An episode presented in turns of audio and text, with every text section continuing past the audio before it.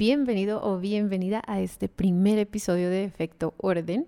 Yo soy Tatiana Espitia y en el episodio de hoy quiero contarte qué vas a encontrar en este podcast y un poco de la historia detrás de él. Lo bonito del podcast y de este formato es que me va a permitir hablar de cosas mucho más personales y creo que va a ser bien divertido hacerlo. Entonces, bienvenido. Eh, y quiero empezar hablando un poco de por qué le llamé efecto orden. Resulta que encontré en estas dos palabras una frase muy diciente y simplemente creo que el orden puede tener un efecto muy poderoso en la vida de cualquier individuo, así como lo tuvo en mí. Y te voy a contar qué tipo de orden o a qué hago referencia cuando utilizo la palabra orden en unos segunditos. Mm, pero primero quiero contarte algo muy personal.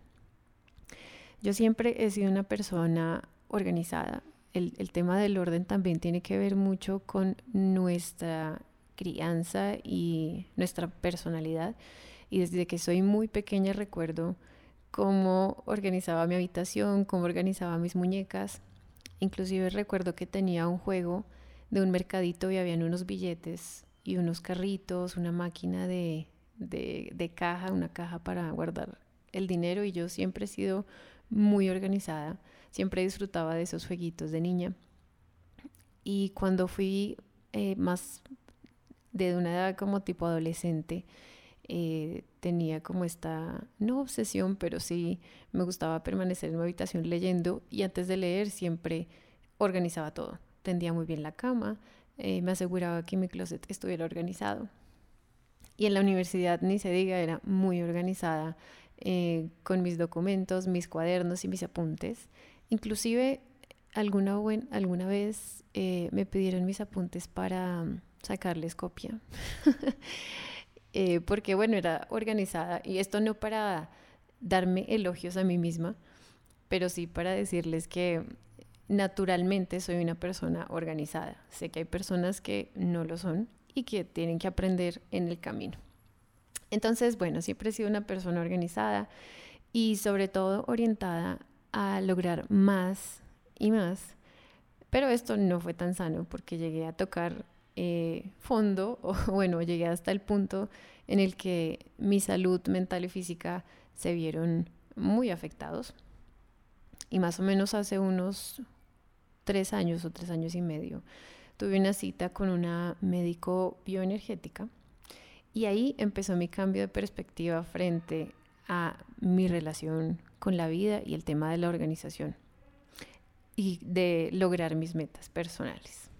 Resulta que yo llegué a este consultorio porque tenía, bueno, múltiples temas de salud intestinal, entonces todo lo que termine con itis, gastritis, colitis, bueno, todo lo que tiene que ver con el sistema gastrointestinal era algo que me estaba afectando ya a nivel social porque, como le decía alguien hace esta semana, ya tenía un impacto en mi vida eh, social. Me invitaban a cualquier evento y yo nunca comía nada porque sabría que esa comida me iba a hacer tener un dolor de estómago terrible y ya me sentía un poco deprimida de no poder comer con otras personas y disfrutar la comida como, como lo hacían los demás. Así que fui ya como mi último recurso porque había visitado varios doctores en el pasado eh, especializados en el tema gastrointestinal, digamos, de la medicina tradicional, y había tenido la, como terapias ya de diferentes medicamentos y había probado un sinfín de, de medicinas para curarme o para sanar al menos los síntomas. Pero resulta que eh, descubrí y entendí que la medicina tradicional, ojo, no estoy diciendo que sea mala, pero sí sentía yo que me estaba tratando el síntoma y que me estaba dando otros síntomas, porque resulta que después de tomar tantas pastillas, eh, mi hígado también se había afectado. Entonces dije, un momento, tengo que hacer un cambio radical y cambiar de, de medicina, a ver si me funciona otra cosa. Así que entré a este consultorio con la esperanza de cambiar mi estómago y que fuera un receptor saludable de todo tipo de, alimentos. Eh, así que me senté, me invitó, era una doctora de unos, como en, la, etapa de los 50, creo yo. eh, muy maternal y muy amable. Y su primer pregunta no fue la usual que te hacen cuando entras a un consultorio médico, sino fue, ¿a qué le tienes miedo? Yo quedé un poco impactada por esa pregunta porque se me hizo extraño, pero enseguida cambié como el mindset y empecé a, mirar dentro de mi mente o de mi cuerpo, de mi alma, eh, a qué le tenía miedo yo. Y mi respuesta, o creo que el primer pensamiento que se vino a mi mente en ese momento fue, le tengo miedo al fracaso. Eh, luego de hablar con ella y de tener mi primer sesión y de aceptar su tratamiento, comenzó todo un viaje personal en el que cambió mi vida, puedo decirles que mi vida cambió. Pasé a ser una persona extremadamente obsesionada con el hacer, eh, porque yo en esa época dormía como unas cuatro horas, porque además tenía un, un empleo en el que vivía muy lejos de casa.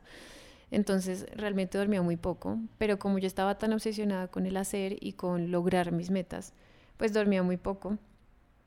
Y ahora puedo decir que soy una persona que sigue aprendiendo a ser productiva de una manera sana y balanceada en la medida de lo posible. Yo soy la primer creyente de que no hay ningún sistema perfecto y no hay persona que productivamente sea perfecto o perfecta, pero sé que hay una manera de organizarse y sé que, como les decía al principio, el orden sí tiene un efecto positivo cuando lo utilizamos sabiamente y, de manera con propósito, cuando encontramos un propósito en, la organización personal. Eh, también puedo decirte que me sané de mis varios problemas gastrointestinales. Hoy día estoy sana, puedo comer de todo. Claramente hay alimentos que yo evito porque pueden de pronto despertar en mí alguna sensibilidad, pero pero disfruto de la vida, no tomo medicamentos ya eh, matutinos en ayunas. Eh, mi colon es saludable eh, y puedo disfrutar de hamburguesas, cualquier cosa que antes yo me negaba un montón para disfrutar.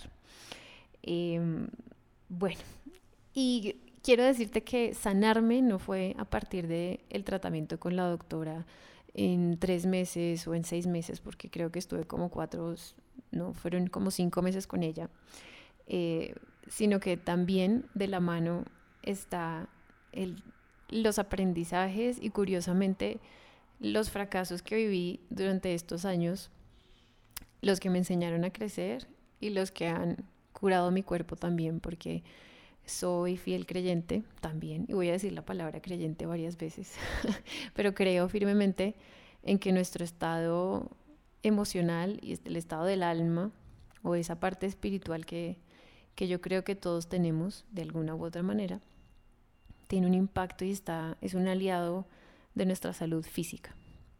Entonces, curiosamente, ese día que le dije que le tenía miedo al fracaso, ahora miro atrás y el fracaso fue vivir el fracaso y muchos fracasos porque no es solamente uno específico, sino que esa es la vida, en eso consiste vivir y es vivir también fracasos, no todos son éxitos. De esos fracasos aprendí y crecí, me levanté y puedo decir hoy que soy una persona mucho más madura y, y bueno, todos crecemos día a día. Yo creo que si te estás escuchando eh, este podcast pensarás en obviamente las enseñanzas que te ha traído la vida y en esos momentos en los que uno cree que, no puede avanzar, pero finalmente estamos eh, codificados para seguir adelante. Y ahí en esos puntos de quiebre es cuando uno más crece y más hace cambios y ajustes en su vida. Y si es así, somos dos o tres o cuatro, no sé cuántos somos. Entonces, bueno, toda esta historia y este background un poquito largo, y ojalá lo hayas disfrutado, eh, para contarte que el año pasado decidí prepararme y certificarme como organizadora profesional. Resulta que no sabía yo que esto era una profesión, organizar y el tema de la productividad y demás. No sabía que existía personas que se dedicaban a enseñarle a otras a cómo organizarse y cómo ser más productivos. Entonces me enganché, apenas me puse a investigar y me enganché de entrada y dije, momento, esto es lo mío. Entonces me certifiqué y pues he encontrado en el orden una fuente inspiradora, mm, súper inspiradora para ayudar a otros a tener una mejor relación con el manejo del tiempo, de los espacios y de su parte profesional. Obviamente todo girando en torno al tema de la organización. Quiero hacer una aclaración y es que este podcast promueve la organización sana y alegre.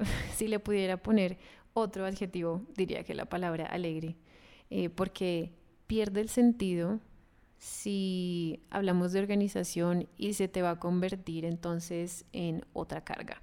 Si organizar para ti se va a convertir en algo difícil y en un reto, probablemente no lo vais a disfrutar y va a perder todo el sentido.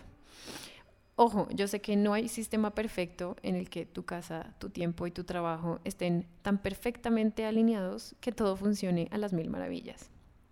Yo lo sé y lo sé de primera mano pero sí sé que en este podcast vas a encontrar charlas, consejos, herramientas para hacer de la vida algo mucho más llevadero a través del el efecto del orden y el impacto que tiene en nuestro día a día.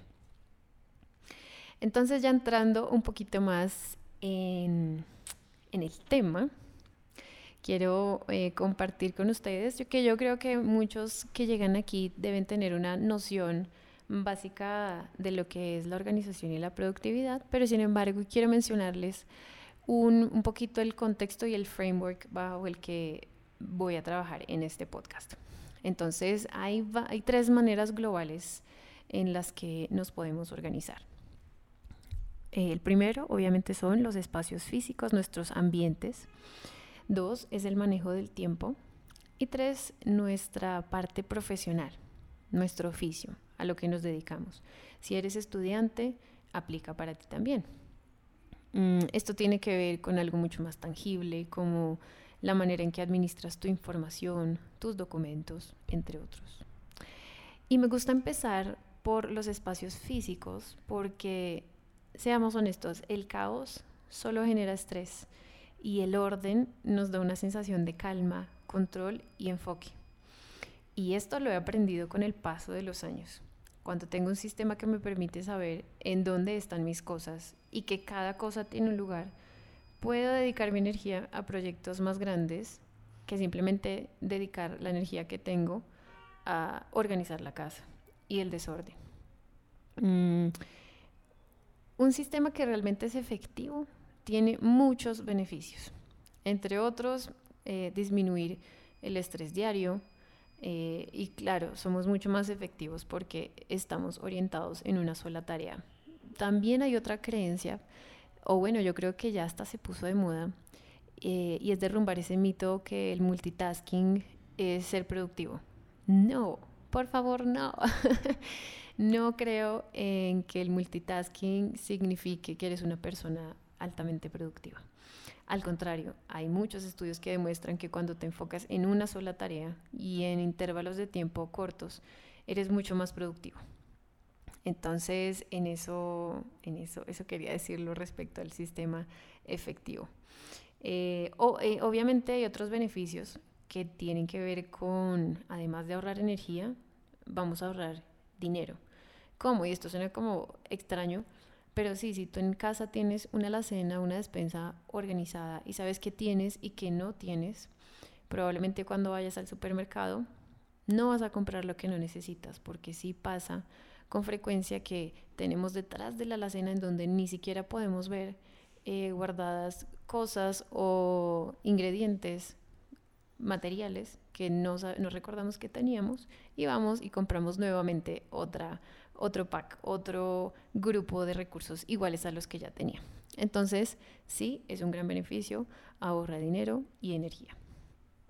Y en cuanto al buen manejo del tiempo, porque les recuerdo que el tiempo no se puede organizar, solo se puede administrar o gestionar. Eh, organizarlo tiene un sinfín de beneficios. Y ojo, no se trata de tener tiempo, tiempo cronometrado para hacer todo en un día, eh, sino de trabajar por bloques que incluyan descansos. Y por supuesto, la administración del tiempo debe incluir eh, espacio para nuestro bienestar mental y físico.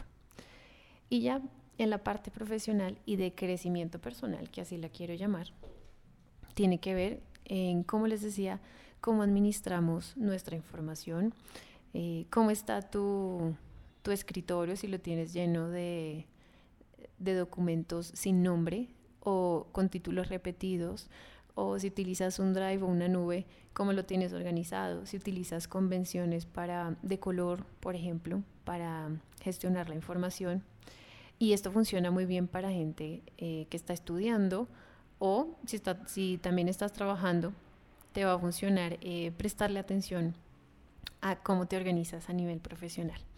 O si, por ejemplo, tienes un proyecto, un emprendimiento y tienes muchas ideas en la cabeza, pero no ni siquiera le, tienes un lugar en, tu computador, en tus documentos para dedicarle toda la atención y dejar fluir toda tu creatividad, probablemente ese proyecto va a quedar en, en el limbo de las ideas. Eh, y bueno, ya para terminar, quiero pues eh, compartirte que hoy no entraré en muchos detalles en cada una de esas áreas globales, pero en los siguientes episodios vas eh, a encontrar que vamos a hablar de herramientas y consejos para ser productivos con propósito y obviamente encontrando todos los días la manera de encontrar disfrute en lo que hacemos. Y soy la primera, la primera persona consciente de que no hay, no, todas las actividades son actividades para disfrutar, hay cosas que simplemente son parte del trabajo y que no nos van a gustar, pero sí hay maneras de enfocar y reenfocar nuestra energía para disfrutar eh, y al menos no desgastarnos tanto en actividades que no nos traen alegría. Mm, y ya, después de haberles contado esa historia, eh, cierro diciéndoles que hoy puedo decir que establezco límites conmigo misma y hay cosas que no son negociables, por ejemplo, mis horas de descanso eh, y tiempo de entretenimiento.